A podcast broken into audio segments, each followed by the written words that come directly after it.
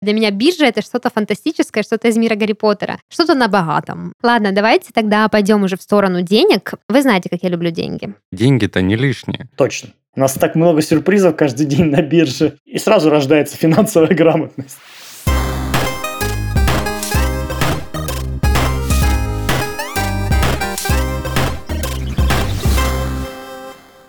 Всем привет! Вы слушаете подкаст из 13 в 30. Еженедельное ток-шоу о молодых людях, которые постарели слишком рано. И в студии сегодня сами ваши ведущие. Дарья, это я, и мои дорогие друзья и коллеги Христофор. Всем привет. И Даниил. Всем привет. Вместе с экспертами образовательной платформы Skillbox мы продолжаем разбирать полезные лайфхаки для профессионального роста и управления временем, которые помогут не только полюбить свою работу, но и преуспеть. Сегодня у нас тема просто обалденная. Я ее очень сильно ждала, потому что это деньги, финансы, инвестиции, все, что с этим связано. Вы знаете, как я люблю деньги. Мы что, взрослеем прямо сейчас? Да, мы, нам действительно придется Мне сейчас кажется, готов.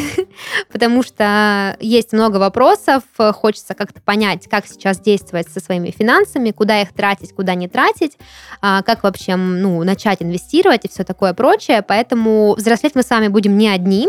Сегодня у нас есть гость. А, Это начальник управления по работе с частными инвесторами Московской биржи и спикер курса Skillbox «Личные инвестиции» Валерий Скотников. Валерий, привет. Привет. Ну что, Валерий, я надеюсь, ты готов, потому что у нас вопросов, ну, просто очень много. Нам нужен будет твой экспертный совет о том, что делать вообще, какую сторону э, финансовую жить. Я предполагаю, из бедности к богатству. Ну да, мы планируем, конечно, после этого подкаста резко разбогатеть, поэтому на тебе большая ответственность. Я думаю, что в следующий раз я не опоздаю, потому что я приеду на личном Мерседесе. Да-да-да. Да, у нас, э, мне кажется, за последние там, пару лет, э, не побоюсь этого слова, десятки миллионов э, как раз пришли открыть свой первый брокерский счет с похожей целью сохранить свои сбережения или серьезно их приумножить. Ну, в общем, мы уже в очереди, в очереди за акциями, за портфелями инвестиционными. Давай начнем с самого начала. У нас вот такой вопрос к тебе как к инсайдеру, скажем так. Что вообще сейчас происходит на бирже, если можно, какими-нибудь такими словами, которые бы поняли такие же простые люди, как мы с ребятами, которые в финансах не особо разбираются? Ну, во-первых, э, была довольно серьезная пауза, да, начиная с 20-х чисел февраля, по тому, что часть инструментов, а именно там акции, облигации, до этого там деривативы, они не торговались. То есть была взята пауза на бирже для того, чтобы ну, неки- неким образом там стабилизировать. И здесь это все прекрасно объяснимо, потому что панические настроения, они как снежный ком, да, они цепляют одно за другое.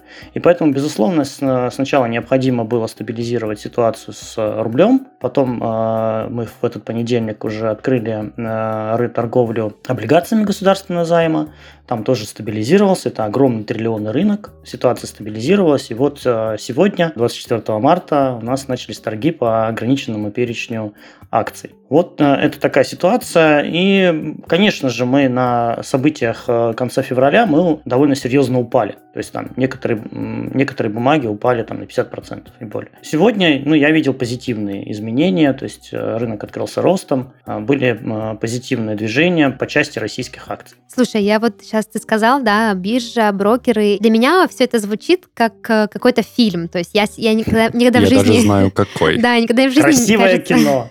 Да.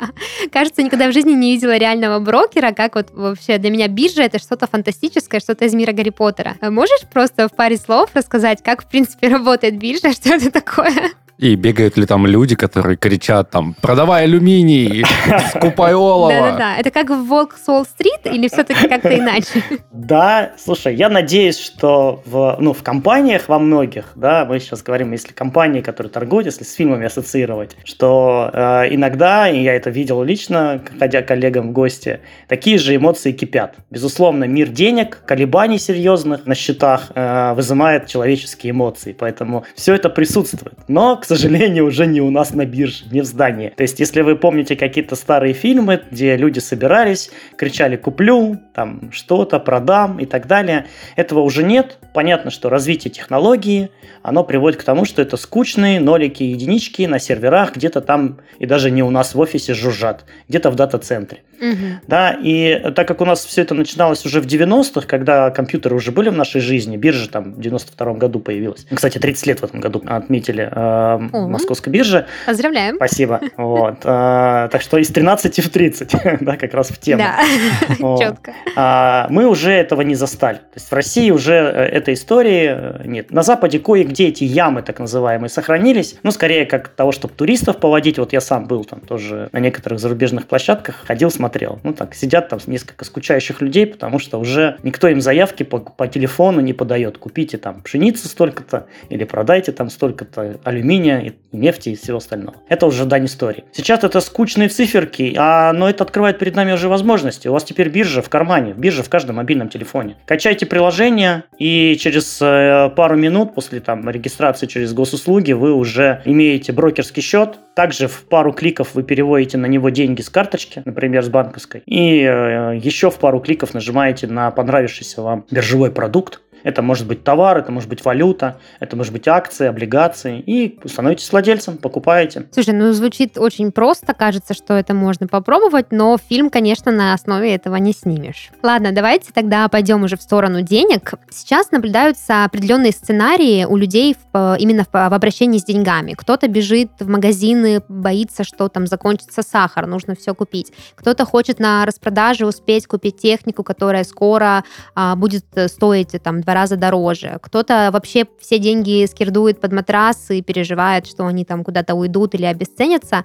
И из этого вопрос вытекает, как вообще сейчас лучше э, вести себя с деньгами? Что лучше делать? Всегда хочется сказать осторожно, потому что независимо от э, текущей ситуации или или более спокойная, всегда нужно с деньгами подходить с некой с такой с холодной головой, да есть э, такие правила разумного поведения, что инвестора, что просто обычного а, человека, который хочет какие-то финансовые цели, ставит перед собой финансовые цели и э, к ним движется. Ведь мы же все не делаем просто так, да, ну, ради того, чтобы поразвлекаться, понажимать на кнопки, часть, я уверен, да, часть из тех там десяток миллионов, которые на бирже торгуют в России, наверняка часть делает это for fun, да, так называемый. Но большая часть все-таки, и мы делали множественные опросы, они действительно пришли для того, чтобы получить получить какой-то результат. Он у каждого свой, мы индивидуальны, но общие поведенческие правила, они прослеживаются. То есть кто-то, у кого уже есть капитал, это, как правило, люди там 35 плюс, они его стараются защитить от инфляции, какая бы она ни была, да, там 4-5% или 20%, люди понимают, что на длительном периоде, если деньги не работают, они просто теряют свою покупательную способность. И у меня уже есть капитал, например, да, я вот себя ставлю на место такого человека, я понимаю, что он там должен работать, он должен а, как минимум не обесцениваться для того, чтобы я там на пенсии, например, спокойно спокойно на него жил. Еще часть людей, они приходят за тем, чтобы на что-то накопить. То есть первое, если мы говорили, это сберегательная такая функция да, инвестиций, а сохранение, то вторая функция накопления. Когда у нас приходят периодически какие-то к нам деньги в виде, например, зарплаты, мы понимаем, что мы можем тысячу, две, пять, десять, пятьдесят, у каждого свои возможности, но мы можем откладывать, и мы хотим с их помощью тоже что-то накопить. Накопить на крупную покупку, поменять машину, а накопить на первый взнос по ипотеке, да, накопить на путешествие, накопить на обучение себя или детей и так далее. То есть крупные покупки тоже требуют какого-то такого процесса. И э, инвестиции помогают просто ускорить этот процесс. То есть его можно делать, например, через э, банковский депозит сохранять, и эта привычка есть у, там, у всех граждан Российской Федерации, да, все знакомы с этим, с этим продуктом. А вот инвестиции стали, э, скажем так, модные, или скорее в нашу жизнь вошли вот буквально в последние 2-3 года. Я как раз связываю это с тем, что банки сделали удобные мобильные приложения, очень такой простой клиентский путь стал, да, плюс банки это активно рекламировали, в том числе, наверное, по телевизору вы видели, крупнейшие российские банки, а, они активно продвигали тему инвестиций. И, конечно, люди узнали, попробовали и так далее. Но давай я сейчас все-таки, я немножко про общее рассказал, вот вы все-таки спрашиваете про текущую ситуацию, да? Да, вот интересно, в отрыве от инвестиций, в принципе, что сейчас лучше делать? Тратить, копить или что-то еще? Или вот. наблюдать со стороны просто, да, как да. это делают другие. То есть, если смысл прятать деньги, есть ли смысл их там все пускать в здоровье, в технику, в еду, или все-таки какая-то другая, какая-то другая модель поведения, более подходящая для сегодняшних реалий? Вот я, я к чему говорил про предыдущую историю, о том, что к нам пришли десятки миллионов, потому что ответ на этот вопрос кроется в том, а, в какой стадии вы уже находились. То есть есть у нас люди, которые купили акции, там, я не знаю, два года назад, да, и они хорошо выросли с тех пор, и сейчас для них, ну, в принципе, какого-то такого серьезного сценария не случилось. У них многие бумаги выше даже тех цен, в котором они покупали там несколько лет назад. Есть другая категория людей, которые купили буквально вот последние там полгода, да, а, у них, естественно, ну, все не очень хорошо на счете. У них а, просадка по их счету там от 20 до 30 процентов, у некоторых даже больше. И есть третья категория людей, которые, как ты говоришь, сижут и ждут, куда же пристроить свои рубли. Кто-то в бытовую технику, кто-то в сахар, а кто-то хочет на бирже тоже попробовать себя инвестировать. И, естественно, как бы, ну, не то, что рецепт, а здесь для каждого из них, ну, некая своя модель поведения, да, и если э, говорить про э, вот третью категорию, которые только хотят что-то прям побежать сейчас срочно на рынок, потому что, ой, распродажа, да, российские акции продают очень дешево. Вот я бы все-таки э, посоветовал им неким образом там воздержаться от того, что как минимум на все деньги покупать, потому что рынок должен прийти в какое-то новое состояние. Мы вот в такой ситуации, в принципе, никогда не были. Каждый кризис, он не похож на другой. Нельзя дать какой-то универсальный ответ, что, а вот это мы уже наблюдали там в 2008, а вот это вот мы уже видели в 2014 и так далее. Дайте рынку как бы нащупать какое-то ну, такое равновесное состояние, и тогда уже принимайте решение окончательно. Но что-то по чуть-чуть, наверное, можно делать, я то есть не хочу сразу стопить. У каждого должен, еще раз говорю, быть какой-то план, зачем вы это делаете. Иначе это просто какая-то суета, хаос, который, как правило, ни к чему хорошему не приводит в любой сфере. Слушай, а вот ты говоришь, да, про план, про то, что рынку нужно время, но люди паникуют, они не понимают там, да, что происходит, как, что делать с деньгами, и есть ли какой-то способ, может быть, совет от тебя, как вообще не бояться, не поддаваться вот этим финансовым страхам, назовем их так? Первое, неплохо бы, чтобы прежде чем вообще что-то предпринимать, была какая-то подушка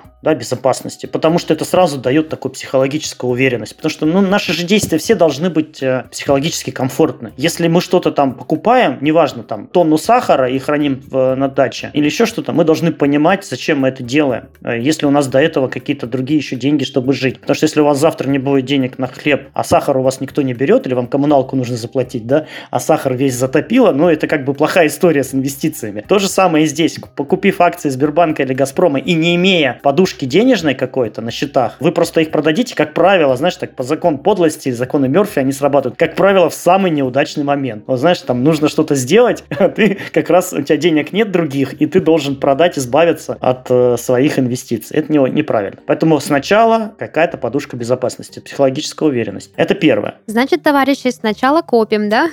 А вот у меня вопрос. Было сказано про то, что рынок должен перейти в какое-то устойчивое состояние. Есть ли какие-то прогнозы по тому, когда это все состоится? Давай так, опять же, мы можем только посмотреть на историю, да, как, э, потому что сейчас предсказать, как будут развиваться события, я думаю, никто не возьмется. Но если смотреть, например, кризис какой-то восьмого года, то на это, например, понадобилось примерно полгода. Знаешь, тогда родился мем, мемчик такой, что купи дно, получи второе в подарок. Это вот я как раз к тому, к тому, что успокоился. То есть нормальное некое движение рынка по крупным российским компаниям, оно там плюс-минус там э, полтора, два, ну три процента в день. Когда рынки шарашат плюс-минус там 10, 15, 20, это ненормальное состояние. Вот, например, в кризис 2008 года мы в таком состоянии, то чуть-чуть позитивчик мы скачем на плюс 15, то сразу негативчик мы падаем на минус 15, жили примерно полгода. Как будет история развиваться сейчас, я не знаю. А тогда тоже казалось, что те, кто купил там в августе на Осетии, о, господи, мы купили с 30% распродажей относительно, ну, как бы цен начала лета, да. А потом э, осенью был Lehman Brothers, люди покупали еще с 30% распродажей. И потом э, в декабре там тоже что-то вроде казалось нащупали и так далее. Но в итоге рынок успокоился только к марту 2009. То есть вот так примерно с августа по март нас туда-сюда сильно трясло. И вот в марте 2009, если не точно прям вот там дату не скажу, мы примерно нащупали какое-то дно, и после этого уже ситуация развернулась, рынок успокоился. Я сейчас э, хочу сказать, что ключевой индикатор это ну, на биржевом нашем языке называется снижение волатильности, а на простом языке, ну, обыватель это увидит, или инвестор потенциальный это увидит, когда акции будут ходить спокойно, в спокойном диапазоне, плюс-минус там пару процентов в день. Ты сказал, что вот первое это подушка, а есть еще второе? А второе ставим цель. Вот смотри, у нас уже как бы все, мы понимаем, что у нас есть деньги на, не знаю, на полгода, там все рекомендуют обычно, на полгода жизни. Что бы у нас ни случилось, мы не начнем там э, разрушать там свои инвестиции. Второе, это цель для чего? На пенсию. Э, на пенсию в, здесь, в России, это один набор инструментов. Окей, я хочу, сейчас модная тема началась, там, релацироваться, ты понимаешь, там, что тебе инвестиции нужны в валюте, да, или я хочу э, более короткую, мне вот через три года отправлять ребенка учиться в университет, я понимаю, что там от миллиона до двух стоит обучение, да, это совсем другие инструменты, потому что одно дело цель лет на 20, ты можешь себе позволить сейчас на старте больше риск взять, ну, потому что за 20 лет много чего может произойти. Другое дело, что годочка через два тебе уже нужны будут эти деньги со счета, чтобы оплатить обучение, или там, не знаю, машину поменять, ну, любая, короче, чем короче цель, тем более консервативный должен инструмент, потому что если мне через два года нужны деньги, я не могу себе позволить, чтобы, ну, вот такая же история начнет случиться через э, год, да, еще там, или через два. И что, я копил-копил, и все пропало. Ну, нет, конечно, так не работает. Все потерял. Да.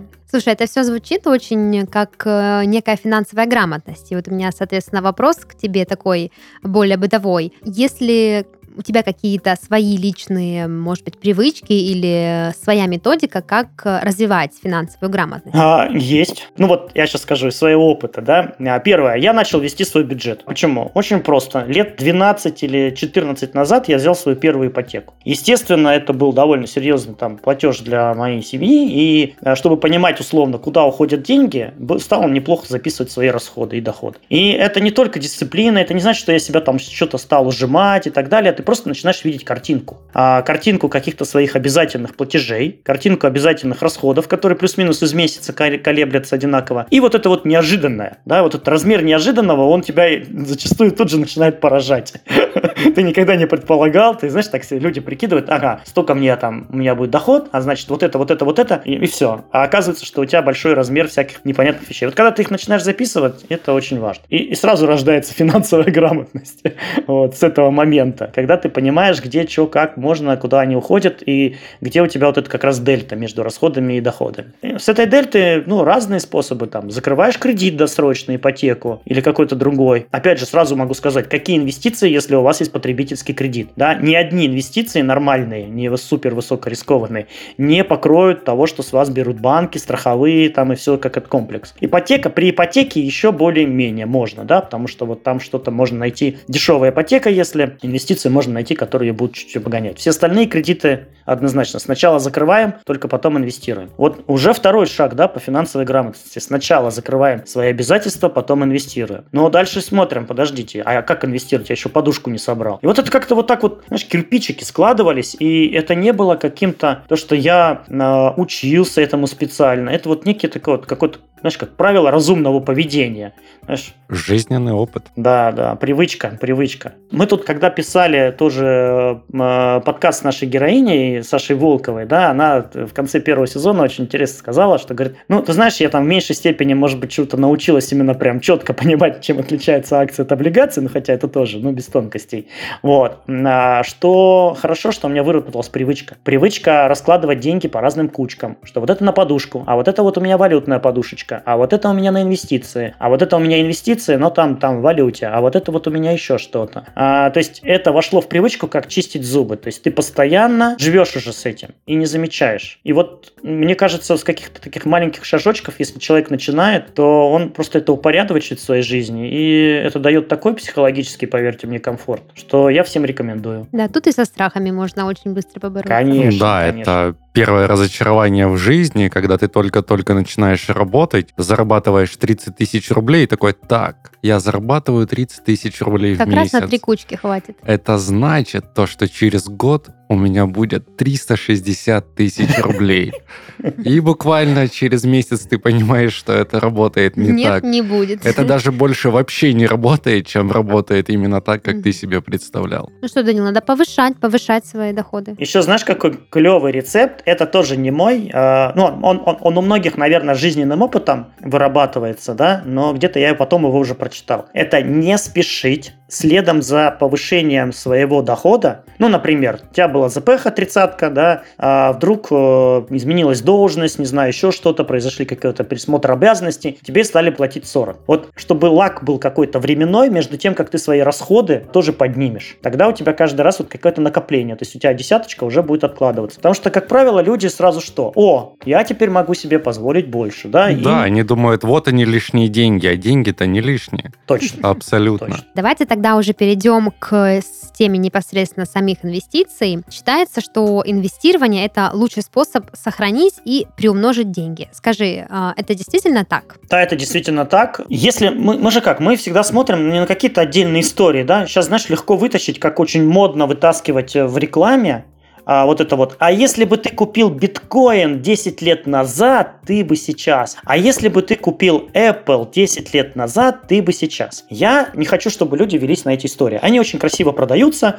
но сразу хочется сказать. А если бы ты купил Nokia 10 лет назад вместо Apple, да, потому что это лидер тогда был рынка коммуникации и так далее. Ну, то есть, кто знает, что будет будущее. Поэтому конкретные отдельные истории, их хорошо рассматривать уже, знаешь, там, когда ты уже находишься вот здесь, вот в будущем, в этой точке. И всегда делать легко вывод. Ах, лучше бы я э, пошел вот в эту школу, а не вот в эту, и так далее. Там, или вот еще что-то сделал. Тут сравнимо это все. Поэтому, наверное, это с, э, нужно смотреть на каких-то... Есть такое у нас понятие, как биржевой индекс. То есть, когда туда упаковано, э, ну вот в нашем случае там больше 40 бумаг российских, да, это некое там среднее, ну, давайте для, для обывателя скажу, это некое среднее значение. И само оно по себе ничего не значит, сколько его динамика. Вот если там индекс московской биржи вырос на 2%, или на 4 там с лишним, как сегодня, это значит, что как-то вот эти российские бумаги, они выросли на 4%, да? Какая-то из них больше, какая-то из них меньше, кто-то вообще в минусе, но вот это как температура такая у нас рынка. Средняя по комнате. Да, да средняя по рынку. Поэтому э,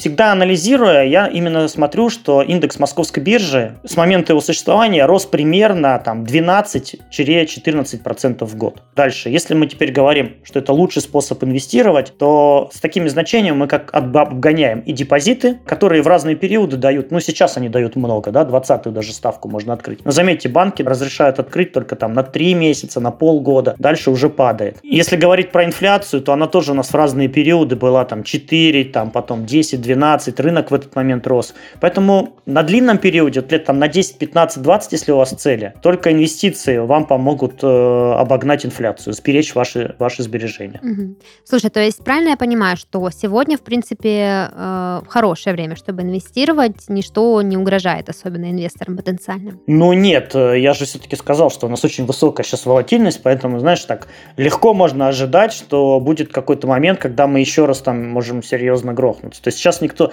Говорю, нужно как-то дать рынку нащупать что-то, нащупать состояние. Вот в такие времена можно только с холодной головой, четко понимая, что вот я выделил какой-то рискованный капитал, и я попробовал, да, поучиться. Если кто-то кто еще не торговал, не инвестировал, то для них это просто способ так поучиться. Вот, вот занес небольшую сумму, попробовал, посмотрел, как это работает. Поверьте мне, рынок никуда не денется, не убежит, не надо пытаться за, заскочить, забежать э, в последний вагон. Нет такого, последних вагонов нет. Я просто с какой позиции рассуждала, что, вот, допустим, человек там накопил определенную сумму и такой, все, вот я готовлюсь а, инвестировать, иду, значит. И тут э, как бы, да, он понимает, что, возможно, сейчас не лучшее время, когда он видит, что обваливаются акции, что происходит на бирже, что-то ему непонятно, и он такой, нет, лучше пока, пока попридержу или пойду там куплю iPhone себе в последний раз, что-нибудь такое.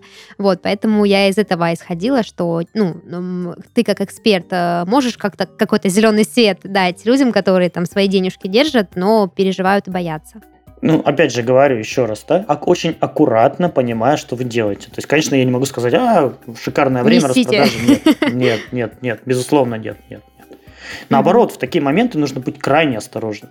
То есть, э, знаешь, это вот, это знаешь, как сравнимо с э, там спокойное э, движение, да, на дороге, и мы и то должны посмотреть направо, налево, и только потом принять решение о том, что мы переходим.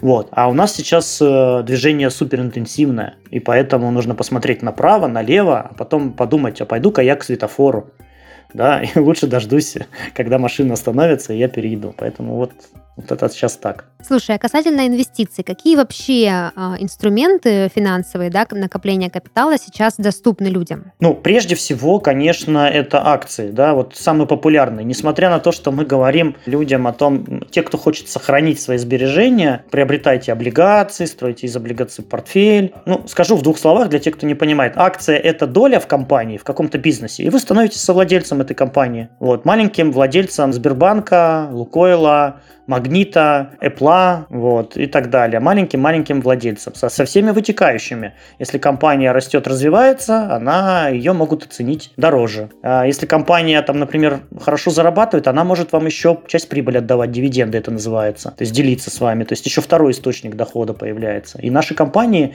российские неплохие дивиденды платили в последние годы, там, прямо они были значимые, там, 7, 8, 10 процентов, это было, было, было нормально для крупных компаний. Вот, это один способ это инвестировать и так далее. Но здесь нужно что понимать, что не всегда проблемы даже в самой компании влияют на ему стоимость. То есть мы сейчас видим, что бизнес многих компаний как работал, так и работает, но есть куча всяких там политических рисков, просто каких-то событий панических и так далее. Ну, там же пандемия та же, да, вот из недавних кризисов давайте сравнивать. То есть все, может резко привести к тому, что компания становится сильно дешевле стоить. Или наоборот, а, безотносительно роста стоимости самой компании, самого бизнеса, развития, просто на самих ожиданиях инвесторов, знаешь, как модная тема, да, это какая-то очень интересная тема. Резко акции начинают расти. Поэтому тут э, такая зависимость. Сначала нужно все-таки выбрать хорошую компанию с точки зрения, ну, ее показателей, да, и научиться читать хотя бы элементарные вещи. Выручка у нее какая растет, падает, прибыль у нее какая растет, падает, а долги у этой компании растут или падают. Это как вам, если ваш друг бы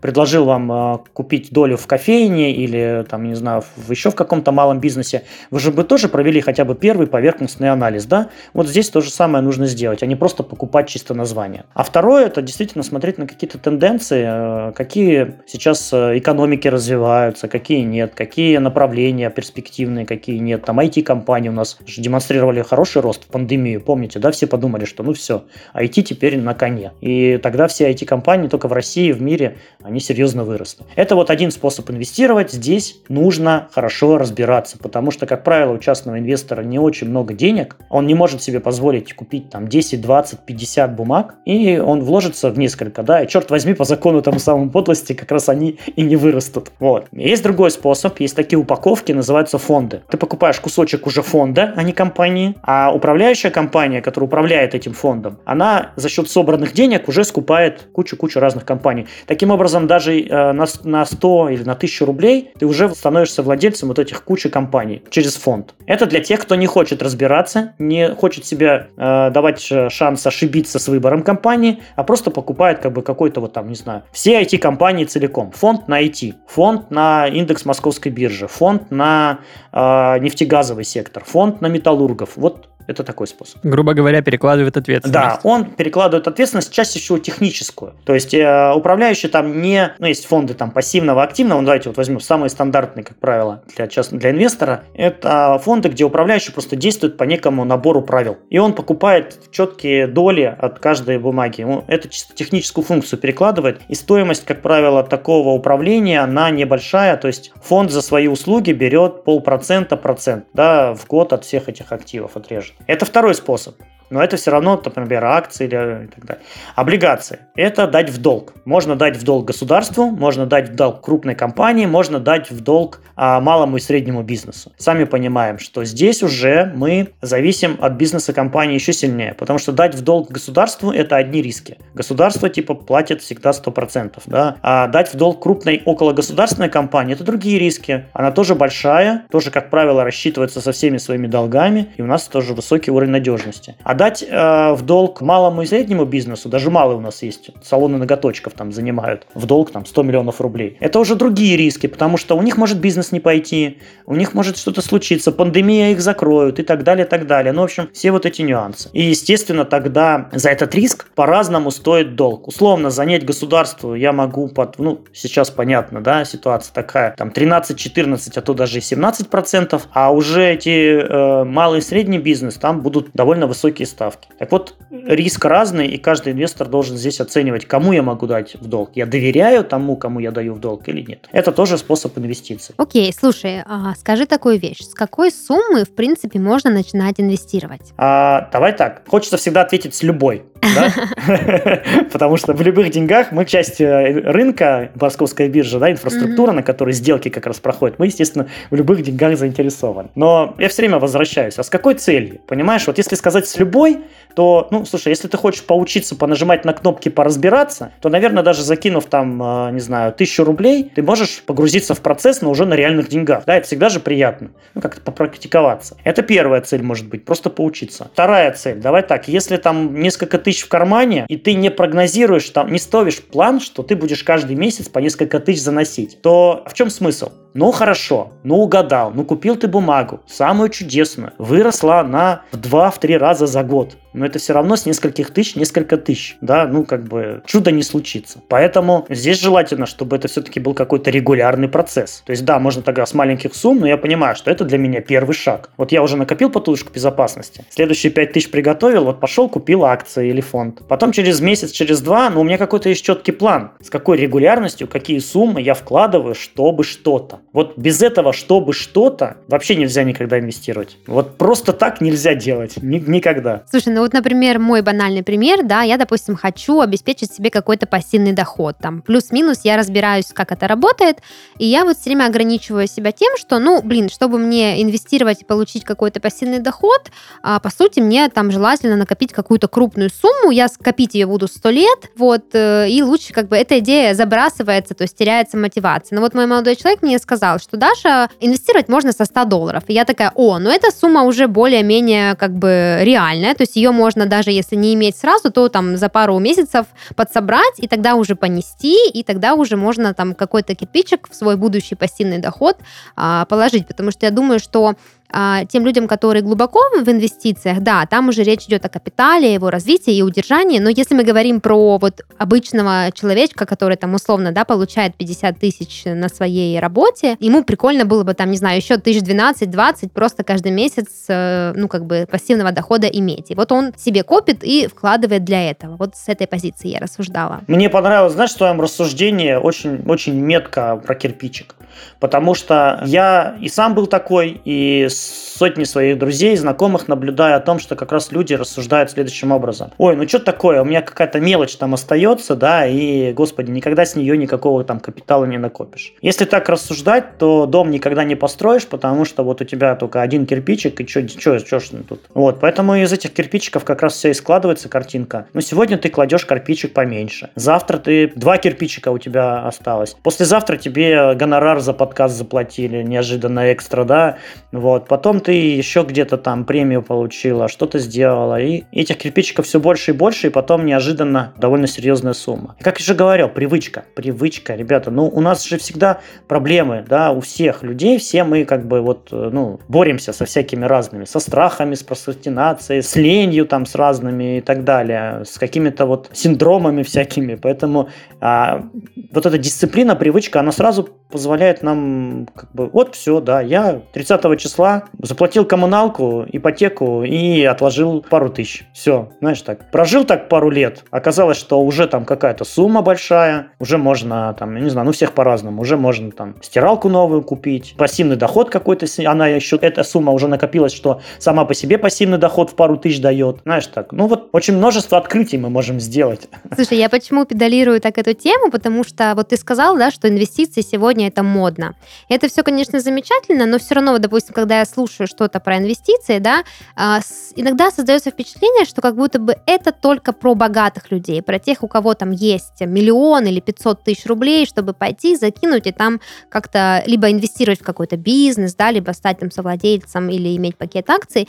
И мне вот хочется для наших слушателей в том числе подчеркнуть ту идею, что когда, что инвестиции это, в общем-то, ну, условно для всех, да, и когда я очерчиваю какую-то сумму для себя, с которой я могу стартовать, а, я начинаю понимать, ну, это мне доступно, и мне не обязательно быть там Рокфеллером, чтобы инвестировать здесь и сейчас. Вот, это больше про это. Да, конечно, это миф. Слушай, но здесь же есть открытая статистика. Я не знаю, конечно, если мы темой не интересовались, ну, послушайте наш подкаст, мы вам сейчас статистику расскажем.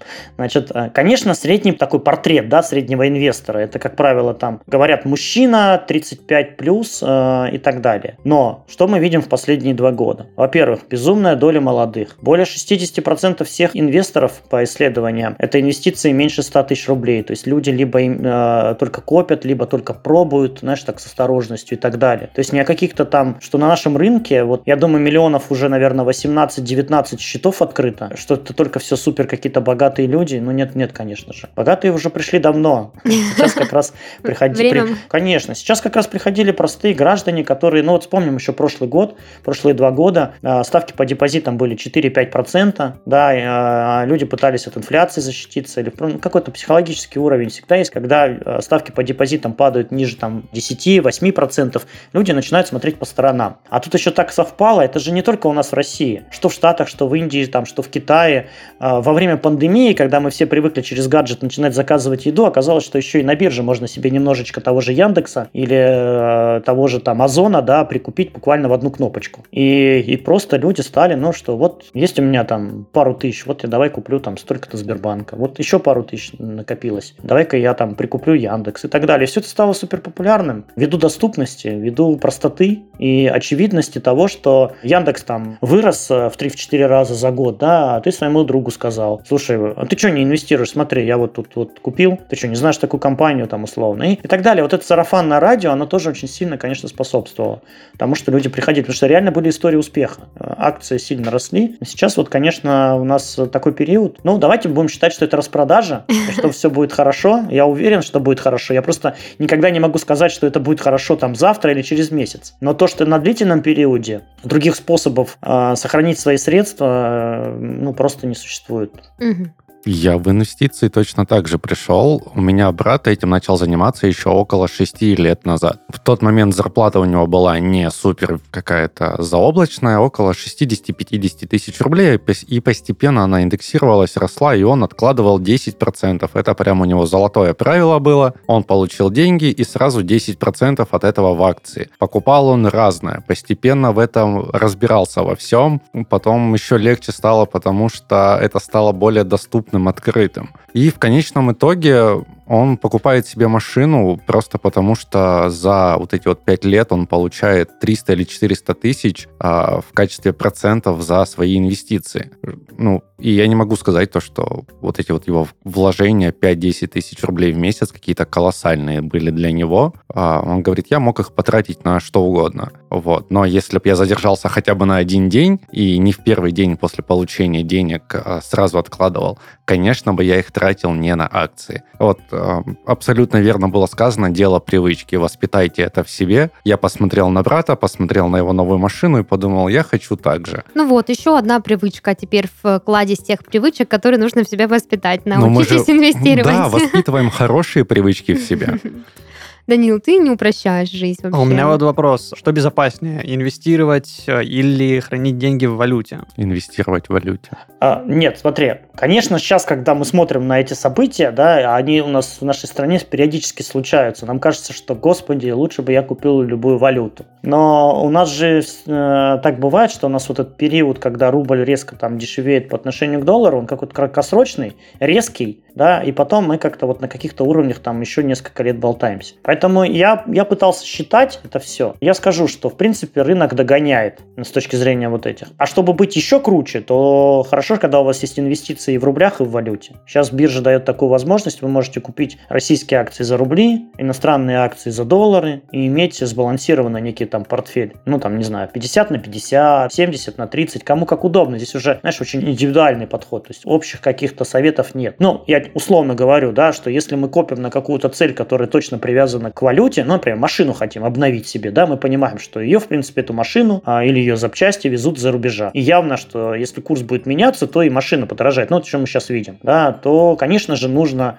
больше в своем портфеле отдавать валютным инструментам, да. Если у нас цель какая-то рублевая, там, не знаю, там, через пару лет отправить ребенка учиться в институт, я явно в рублях буду платить, и там нет э, такого, чтобы было сильно привязана к доллару. Здесь можно позволить себе больше рублевых инструментов каких-то, потому что они там могут быть, какие-то движения по ним более интересные могут быть. Слушай, Валер, так вот, чтобы подытожить, пришла к выводу, что в, для того, чтобы начать инвестировать, нужно там, сначала да, определиться, зачем и почему, да, какая у нас там глобальная цель, вспомнить про прекрасную привычку откладывать деньги и, в принципе, с даже небольшого количества можно по чуть-чуть начинать. Э, от этого у меня как бы такое, такой вывод, что, в принципе, можно начать пробовать уже сейчас. Это стало, особенно после твоих э, слов, стало чуть э, попроще, потому что казалось, что инвестиции, хоть и модные слова, но все-таки какое-то что-то на богатом.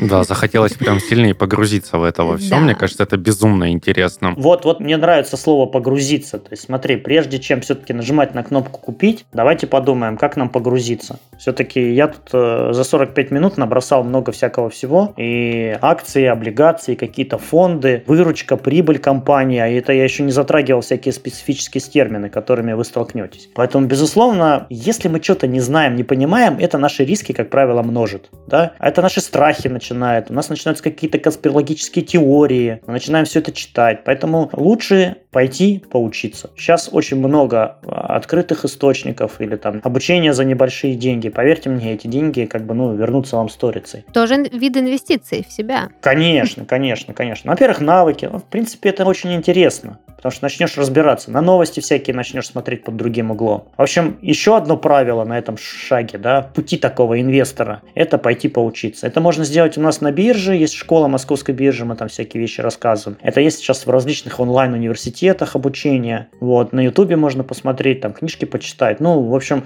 кто как любит, знаешь, можно же и самостоятельно пытаться изучить учебник там по сопромату или по какой-то по высшей математике, а можно найти профессионала, который тебе как на простом языке рассказывает скажет. Тут каждый выбирает свой путь обучения, но это важно. Знаешь, такая, какие-то неинформированные действия, они только множат наши, наши риски. Знаешь, я вот так что сказал бы, самое главное, наверное, я еще раз сторонник психологического комфорта, а, и в инвестициях это важно. Поэтому чем больше мы вот так всякими вещами себя обложим, вот здесь дисциплиной, вот здесь четкой целью, вот здесь подушка безопасности, вот здесь немножко валюты, вот здесь знаниями обложим, да, вот тут еще хорошего друга-советчика, который может что-то подсказать там. Да, вот тут аналитики, которые пришлют какую-то рекомендацию от брокера. И вот, вот из этих всех кусочков у меня складывается какая-то защищенность психологическая, прежде всего. В общем, учение свет, а не учение чуть света на работу. Поэтому, дорогие слушатели, прежде чем нести свои денежки куда-то, погрузитесь в вопрос, э, особенно учитывая, что сегодня это можно сделать прямо с нами. Ну, а мы поедем дальше и перейдем к нашей интерактивной рубрике, в которой сегодня Данил приготовил для тебя, Валера, кое-какой сюрприз. Хорошо. У нас так много сюрпризов каждый день на бирже. Ну, наши сюрпризы такие более стабильные. И без каких-либо последствий. Этот подкаст записан при поддержке образовательной платформы Skillbox. Более пяти лет Skillbox дает людям качественное и доступное образование по востребованным специальностям и помогает менять профессиональный трек в любом возрасте. Skillbox предлагает отказаться от убеждения «одна профессия на всю жизнь» и считает, что всегда есть время для профессионального развития и карьерных перемен. На курсе «Личные инвестиции» вы узнаете, как грамотно инвестировать деньги. Научитесь составлять собственный инвестиционный портфель и поймете, как зарабатывать на вложениях в ценные бумаги. Ссылка на курс будет в описании подкаста. А, в общем, Валер, мы решили проверить, а, действительно ли ты суперэксперт в вопросе инвестиций. А, Данил подготовил для тебя несколько вопросов с интересными фактами о деньгах, инвестициях, акциях и всему, что сюда относится. И тебе нужно будет э, на каждый факт говорить, ложь это или правда. А мы будем считать очки. Договорились? Хорошо, я попробую такой факт-чекинг. Ну, мы тоже будем участвовать. Я думаю, может Валера говорить свой вариант, и мы с Христофором. конечно, больше вариантов, Да, я не успела заполнить запомнить угадать. да, правильные варианты. Ну что, поехали? Тем более вас трое, и кто-нибудь обязательно да угадает. Ну, давайте. А, давайте начнем с простенького. Крупнейшее исследование бумажных денег показало, что 95% 100-долларовых банкнот, находящихся в обращении в Вашингтоне, содержат на себе следы наркотических веществ. Это было так сложно, что я даже 95%? не знаю. 95%? Да, 100 долларов, 100 долларов банкнот. Ну, вот там можно слово копировать и вставить. В общем, 95% 100 долларов. Да почему? Я думаю, что это ложь. Это какими наркоманами должны быть жители жителей Вашингтона, чтобы 95% 100-долларовых купюр. В общем, нет. Валера, ты как считаешь? Я правда. Я, я просто читал про это исследование тоже. О, я тоже правда, да, я тоже так считаю. Даша тоже читала, да, это абсолютная правда. Исследования проводили и публиковали на BBC. Во всяком случае, в качестве источника я укажу именно этот ресурс. Ха-ха-ха, Христофор. Тогда я думаю, что этот сюжет можно классно продать на какой-нибудь федеральный канал. Я думаю, давно продано уже. Это, кстати, давнишняя новость. По-моему, я впервые с ней встретился еще в году в 18 но тогда процент был поскромнее. Давай дальше. Едем дальше. В мире существует более 100 различных долларов. Как пример, американский доллар, австралийский доллар и таких более 100. Мгм. Правда или ложь? Ложь. Довериться или нет? Слушай, у тебя в этот раз не было проблемы с выговариванием доллара. Потому что, всего около 200 стран.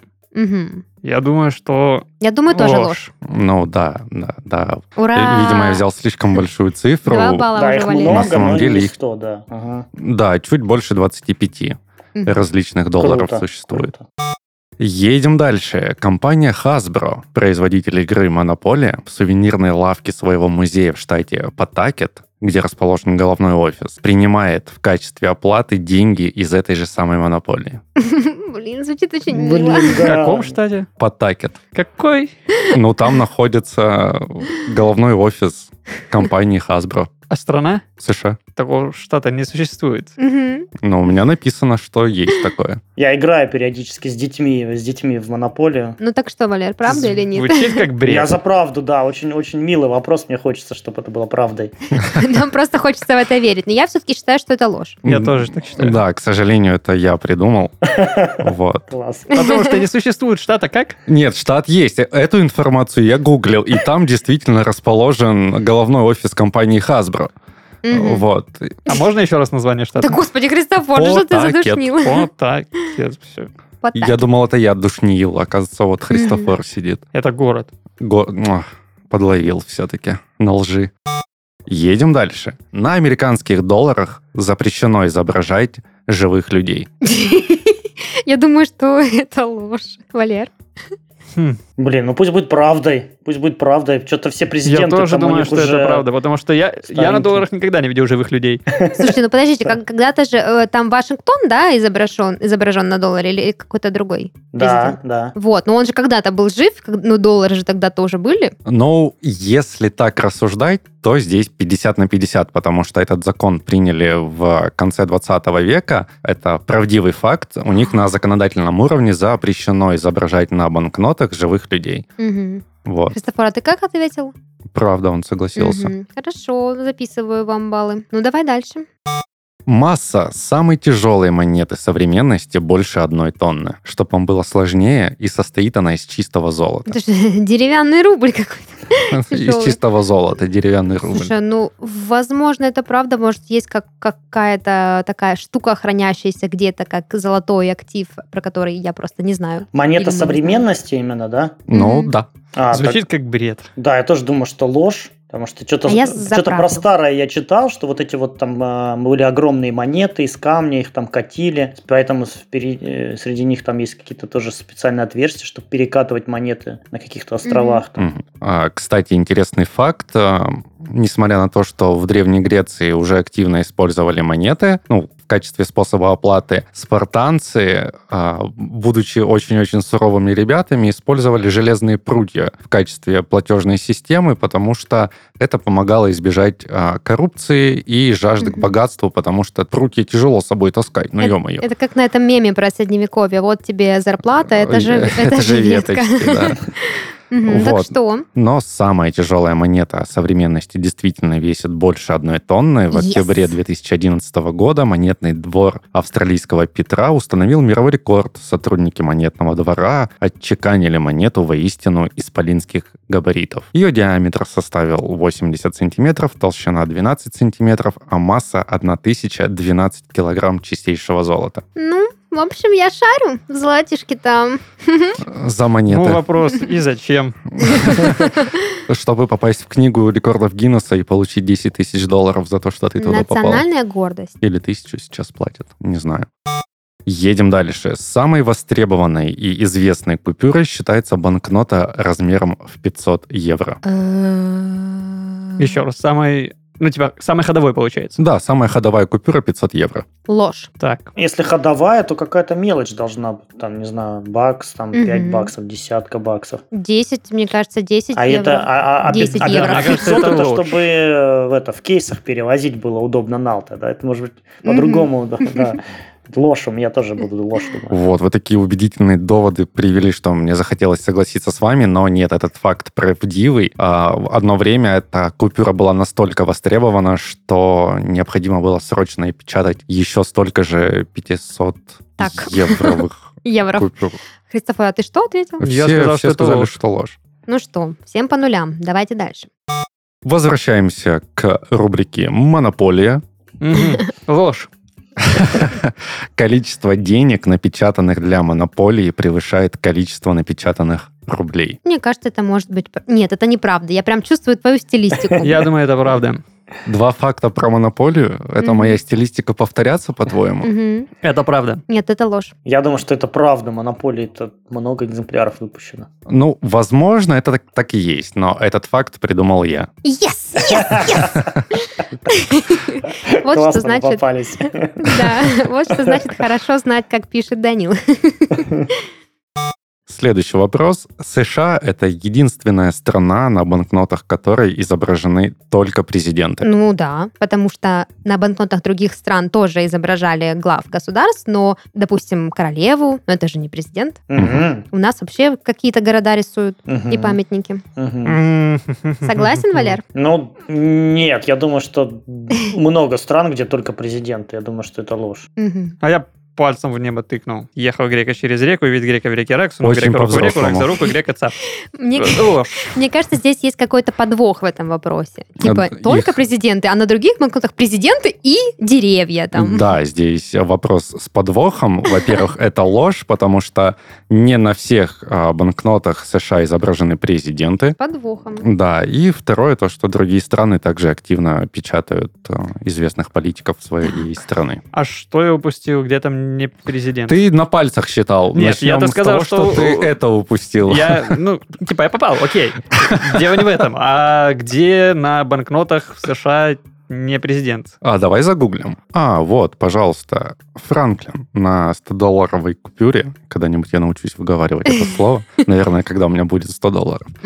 Вот, он же не был президентом, он был просто политиком. И убивал вампиров. Ну вот, мы стали умнее. Это Линкольн. Черт. Итак, у нас результаты. У Валеры 4 балла, у Христофора 3 балла, а у меня 5. Молодец. Поздравляем. Круто. Так вот кто у нас. Все, иду на биржу. Валер, при- пригласишь? Возьмешь? Кинь шереф ссылку, На, пожалуйста. на экскурсию обязательно. Да. Ну что, давайте тогда будем завершаться. Это был подкаст из 13 в 30. Еженедельное ток-шоу о молодых людях, которые постарели слишком рано. И в студии сегодня с вами были Даша, Христофор, Данил и Валера. Всем пока! Всем пока. Всем пока. Пока.